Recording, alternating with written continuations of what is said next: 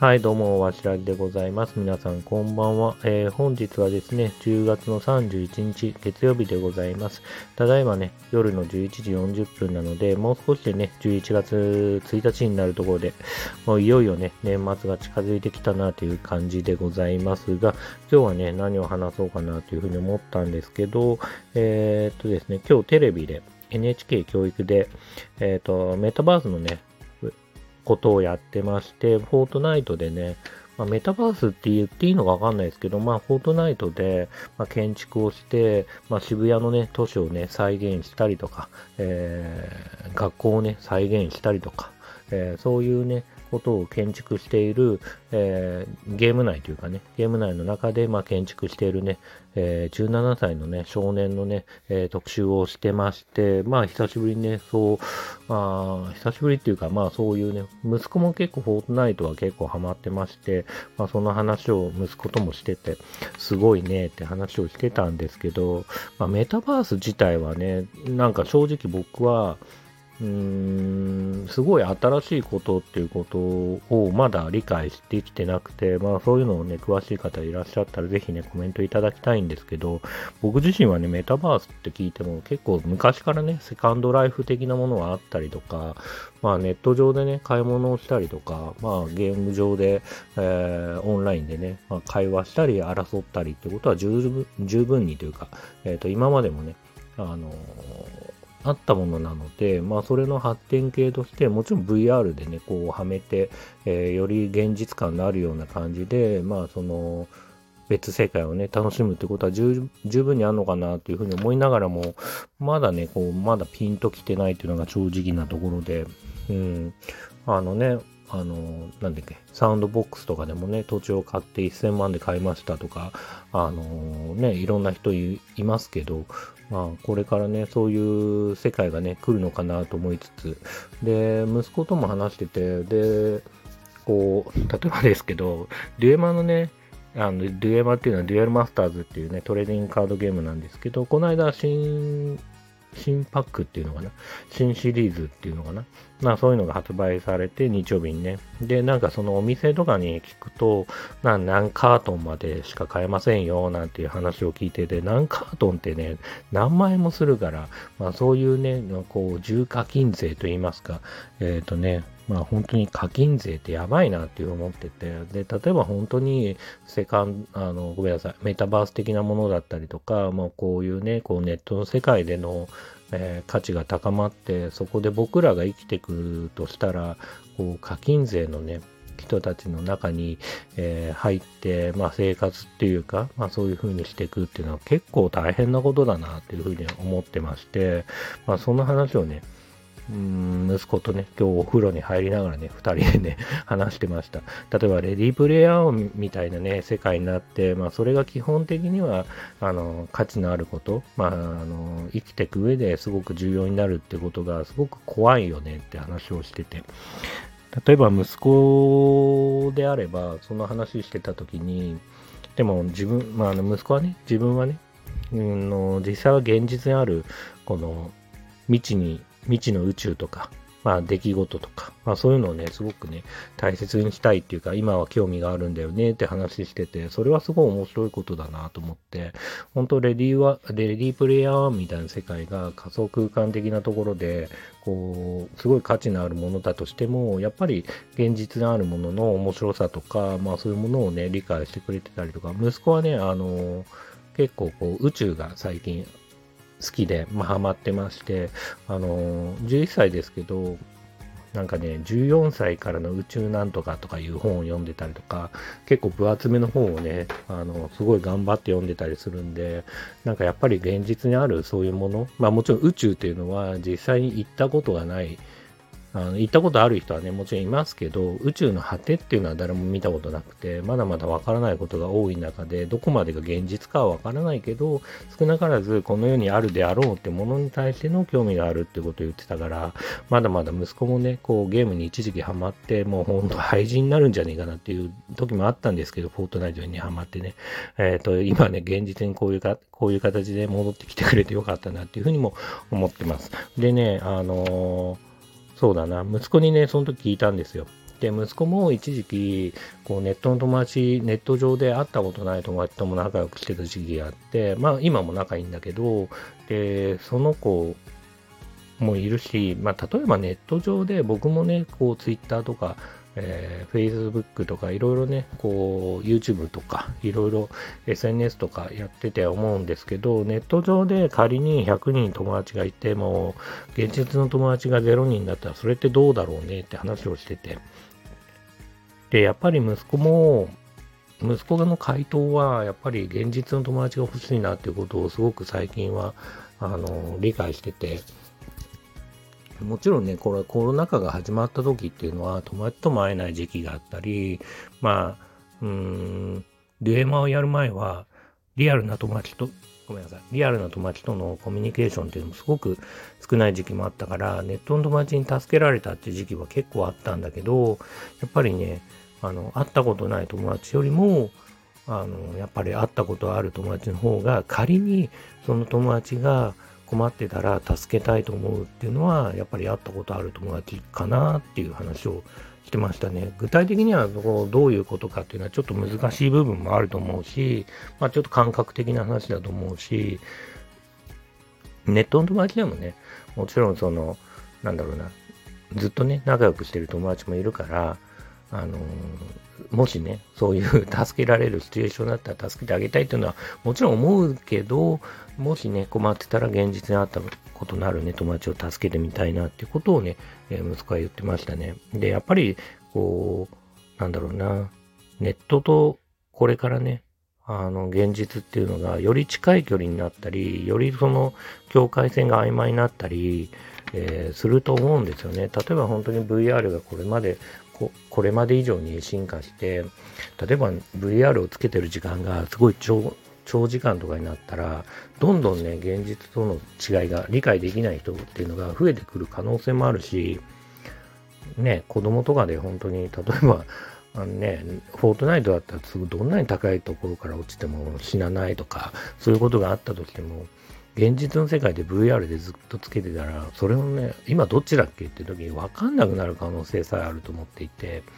で、そういう意味だとやっぱり教育っていうのが現実的な 教育っていうのとか、まあ現実的な体験、痛いこととか、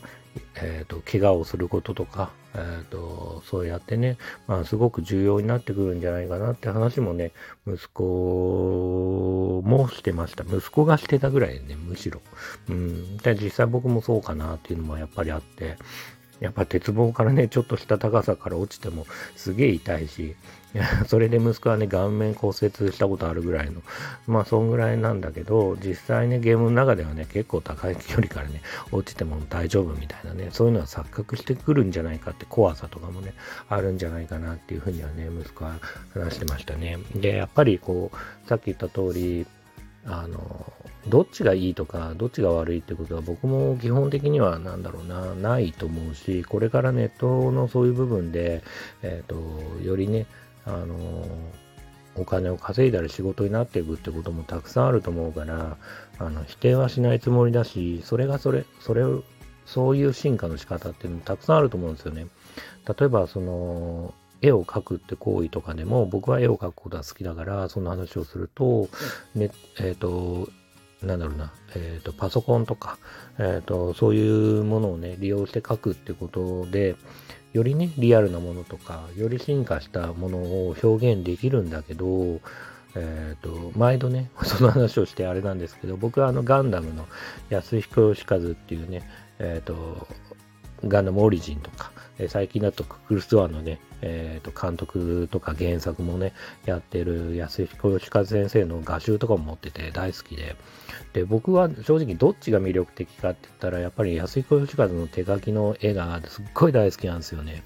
な、な、何がどう違うかって言ったらやっぱり難しいんだけど、やっぱ村、あの、色のムラとかね、手書き感っていうのが大好きで、で、やっぱり、こう、どっちがいいとか悪いとかっていうのはもちろんね、つけがたい部分もあるし、よりリアルなね、絵を描くの方が、まあ、こう、今時っぽかったり、こう、精密にかけたりとか、いいこともたくさんあるんだけど、僕はね、やっぱりこう、現実の世界のこの手書き感っていうのもすごく、あの、味があったり、温かみがあったりとか、えー、なんだろうな、その人にしか書けない感じとか、えー、いろいろあって、まあそういうのこのね、魅力っていうのもすごくね、大切だと思ってるんで、まあ、もちろんこれからね、インターネットが進化して、メタバースの世界がより身近になって、僕たちもその中で商売をしたりとか、えー、いろいろね、やっていくと思うし、えー、実際ね、普段こうやって生きていく中で、まあ、Twitter のいいねの数だったりとか、えー、一時期だと YouTube のね、登録数とか、いいねの数とか、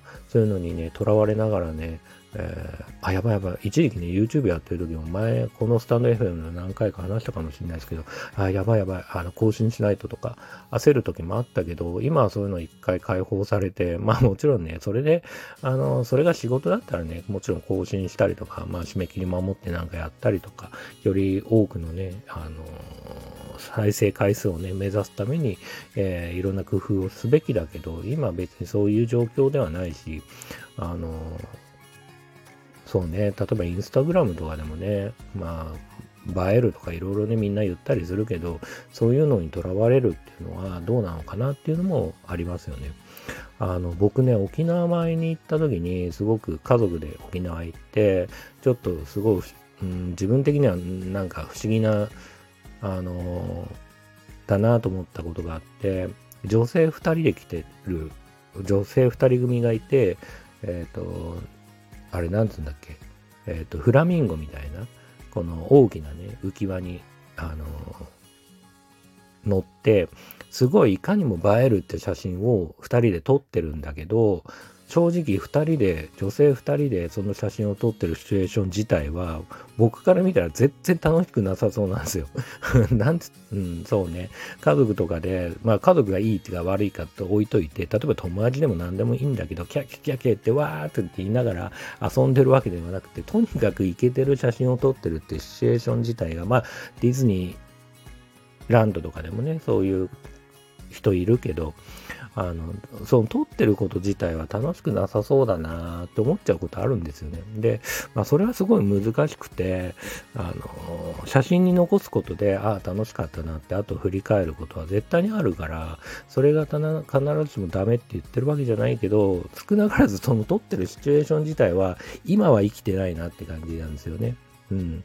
あの、ちょっと話それちゃうかもしれないですけど、僕は、あと、その昔プライドとかあの格闘技がすごい人気あった時にアントニオ猪木最近亡くなっちゃいましたけどアントニオ猪木がこう一時期プライドのね象徴としてね、え、ー、と毎回毎回ねこう挨拶に来る時があって、で、そこの時に花道近くに僕座ってたから、アントニオ猪木が出てきた時に、うわ、アントニオ猪木だと思いながら、あのー、写真をね、パシャパシャ撮ってたんですよ。動画で撮ってたのかな。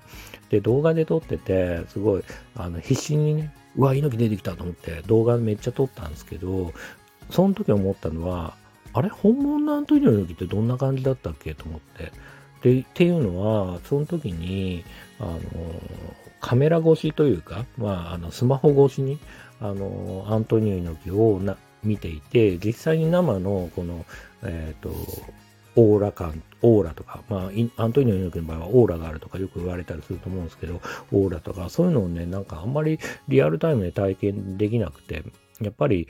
えー、僕がね、こうやって、今ね、それを例え話として言いたいのは、やっぱり生で肉眼で見るってことと、このカメラ越しにその人を見るっていうのでは、ちょっと違うんじゃないかなっていうふうに思ってて、で、後でね、振り返る分には何かに記録するっていうのはすごくいいことなんだけど、まあ、例えばそれはたまたまね、アントニオ猪木を見た時にそれを感じたけど、例えば子供たちの運動会をあの肉眼で見て、肉、まあ記憶に残す、頭の、ね、中にね、えー、思い出として残すことと、もちろん後で見直してみようってて、この、えー、スマホとかでね、え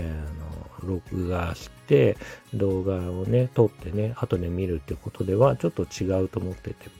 まあ言いたいのは、そのリアルに何かを体験したり感じたりするってことと、まあそのデジタル的なものを通して、えっ、ー、と、後で見るとか、まあ、えっ、ー、と、それ越しに、えー、見るっていうのはちょっと違うかもしれないですよね。だからこれからはやっぱりこう、さっき言った通り、ね、いろんな SNS とか含めて、まあいいねとか、まあ、そういうのにとらわれて、あのそういう数でね、まあなんか言われてますよね。まああのそういう評価をね、されるゲームだ、ゲームに僕たちはもうすでに参加してるみたいなね、あのそういうのを争いながらね、Facebook とかでもね、いかにもイケてる写真とか、イケてる、えー、生活をね、こうアップしてって、まあより多くのいいねをもらうことで自己肯定感を上げたりとか承認欲求っていうのを満たしたりっていうのももちろんあるんだけどそれだとやっぱり本当に実生活では本当にそれでいいんだっけっていうね、えー、問いをね、えー今日はね、息子とね、お風呂に入りながらね、そんなような話をしてて、息子も11歳になったんでね、なんかそういうことをね、本当になんか変な話だけど、こう、ディスカッションできるような、あの、年齢になったっていうのが、本当にね、僕はびっくりしましたね。で、今時の子供っていうのは、まあ、もちろんみんなじゃないけど、よりそういうものをリアルに経験しながら、体験しながら、で、あの、変な話、あの、ツイッターとかでもよくね、文句ばっか言ってるおじさんとか、えー、芸能人とかにね、クソリプを送る おじさんとか、たくさんいると思うんですけど、あの、今時の子供たちはね、やっぱネットに対しての教育も受けてるから、ある程度ネットリテラシーも高いし、生まれながらにそういうシチュエーションに、あのー、なんていうかな、体験してるから、なんかそういう意識とか、うん、もしかしたら僕よりも高いかもしれないし、えーと、もっと言っちゃうと僕よりネットリテラシーの低い人っていうのはたくさんいるんで、まあ、そういう人、大人に比べてもね、十分にね、高いね、えー、ネットリテラシーを持ちながら、えー、これからのね、ネット社会をね、生きていくのが今時のね、子供たちなのかなっていうふうにも思っております。えー、今日はね、ちょっと、あの、長々とね、いろいろこう、うん、メタバースからね、あの仮想空間のね、えー、そういうね、あの Web3.0 と言われるような、えー、お話をさせてもらいましたが、えー、今日息子とね、お話しした、あごめんなさい、息子と話したね、お話をね、えー、させていただきましたというわけで、えー、最後までね、お聴きくださってありがとうございました。それではまたおやすみなさい。